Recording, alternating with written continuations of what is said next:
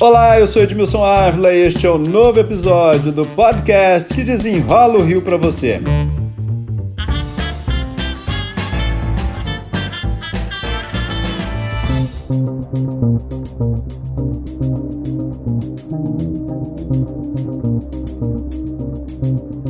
A Organização Mundial da Saúde fez um alerta sobre a situação da varíola dos macacos no Brasil. Classificou como preocupante. No país, são mais de 800 casos. No Rio, já passamos de 100. Todo mundo tá de olho aí no crescimento de casos e as pessoas querem saber mais sobre transmissão e sintomas. Por isso, o meu convidado é o infectologista Rafael Galies, do Instituto Estadual de Infectologia São Sebastião, professor de doenças infecciosas na Universidade Federal do Rio de Janeiro. Rafael, vamos explicar para todo mundo agora como as pessoas estão preocupadas, né? O que é o contato íntimo e prolongado? As pessoas querem saber, opa, como é que eu pego? Isso é parecido com Covid ou não? Edmilson, prazer, obrigado pelo convite. Eu acho que são muito importantes essas ações de esclarecimento ao público. O monkeypox, ele é realmente uma nova doença, o que a gente chama de uma doença emergente, que vem sendo um desafio essa expansão dela e chegada a novos países como vem sendo. A gente sempre fica na dúvida, né? A gente já falava desde o Covid sobre o contato íntimo e prolongado. Vamos colocar primeiro naquilo que a gente define sobre a proximidade desse contato. Então, no caso do monkeypox, a gente tem a possibilidade de transmissão no contato próximo sem relativamente ter toque. Então, se eu tenho uma pessoa com monkeypox, a tosse, o espirro também pode passar a infecção se eu tiver muito próximo, dividindo um espaço a menos de um metro, um metro e meio durante um período prolongado. Eu espirro aqui, eu estou conversando com você, eu espirro. A gente tem, se a gente tiver a um metro de distância, eu posso transmitir para você? Pode, pode transmitir. Então, esse é um caso que a gente tem que se proteger também, enfim, o uso de máscara também pode ser importante. É difícil às vezes a gente conseguir saber numa pessoa que está no período inicial da doença se ela está transmitindo ou não ainda, porque ela ainda não apresentou a lesão, entendeu, Edmilson? Ah, perfeito. Vamos supor, parceiros. Eu tenho relação sexual, isso é uma possibilidade maior. A relação sexual é maior? A gente estava primeiro falando de abraços, massagem, beijos e o contato do corpo desnudo, né? Tudo isso é possível. Tudo isso é possível além do sexo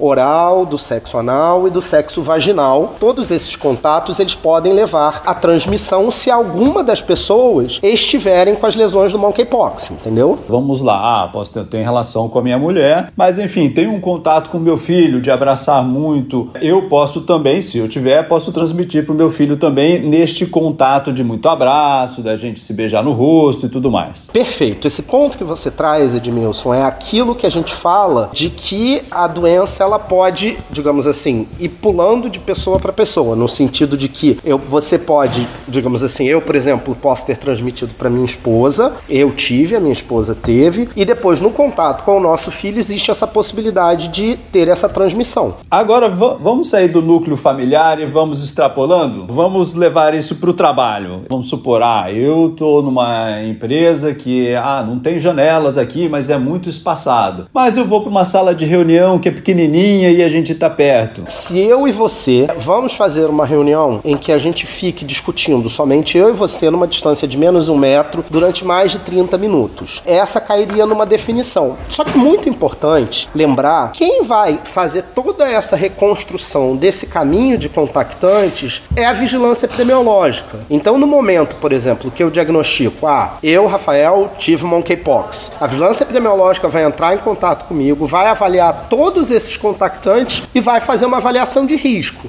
Nesse momento, o que você acha mais importante dos cuidados para todo mundo? Ou no trabalho, ou na escola? Nesse momento que nós começamos a ter mais casos, o que, que deve ser aí a atenção, enfim, de todo mundo? Ao identificar a presença de qualquer lesão, seja na pele, seja na região genital, que a gente fala dessas lesões que inicialmente elas começam como pequenas manchas vermelhas que evoluem para pequenas manchas mais de borda mais elevada e que depois viram bolhas. E no meio dessas bolhas ela fica mais abaixada, como se um, um pneu que desse uma furadinha, né? Hoje o que a gente está vendo é que elas podem ser lesões únicas na região genital, às vezes na boca, às vezes na região em volta do ânus. É importante que procure o seu médico da atenção primária, o seu médico generalista, para que ele avalie essas lesões. Vamos falar dos sintomas então? O que, que as pessoas devem ficar atentos? Olha, tive febre, não tive febre. O que, que é mais característico e que a gente deve ficar atento daqui para frente? Normalmente a doença era caracterizada por um período inicial de febre, mal-estar, aumento dos gânglios e que depois tinha o surgimento dessas lesões.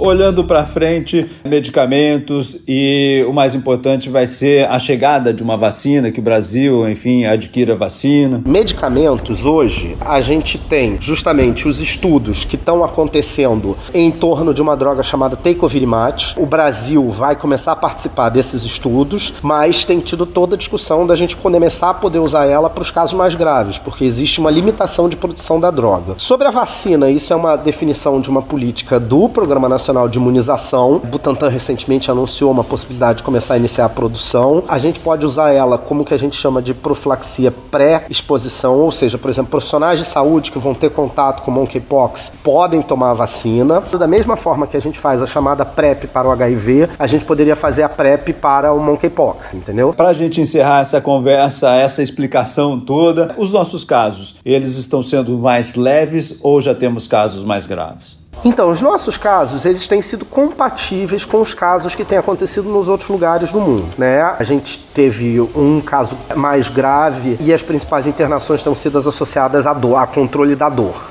Quanto tempo costuma durar? Diferentemente da varicela, catapora, o monkeypox ele só deixa de transmitir quando mais nenhuma lesão tiver crosta. E isso às vezes pode demorar até 40 dias. E o importante é sempre o isolamento. Exatamente, o isolamento, o cuidado com as roupas, porque isso é importante. Se eu tiver contato com um lençol que a pessoa dormiu, que esteja muito, como é que se diz, que a pessoa passou a noite, soou muito, que tenha muito material da pessoa, isso pode haver transmissão. Uma toalha que ele utilizou, entendeu, para se esfregar com essas lesões ativas no corpo, pode haver transmissão. Então, por isso a necessidade de separar toda a roupa de cama, todas as toalhas, todas as roupas de quem está com monkeypox.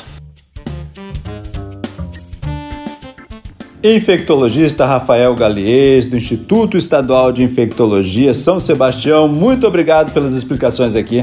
Este podcast foi editado e finalizado por Felipe Magalhães. E eu, Edmilson Ávila, toda semana desenrola um assunto aqui para você.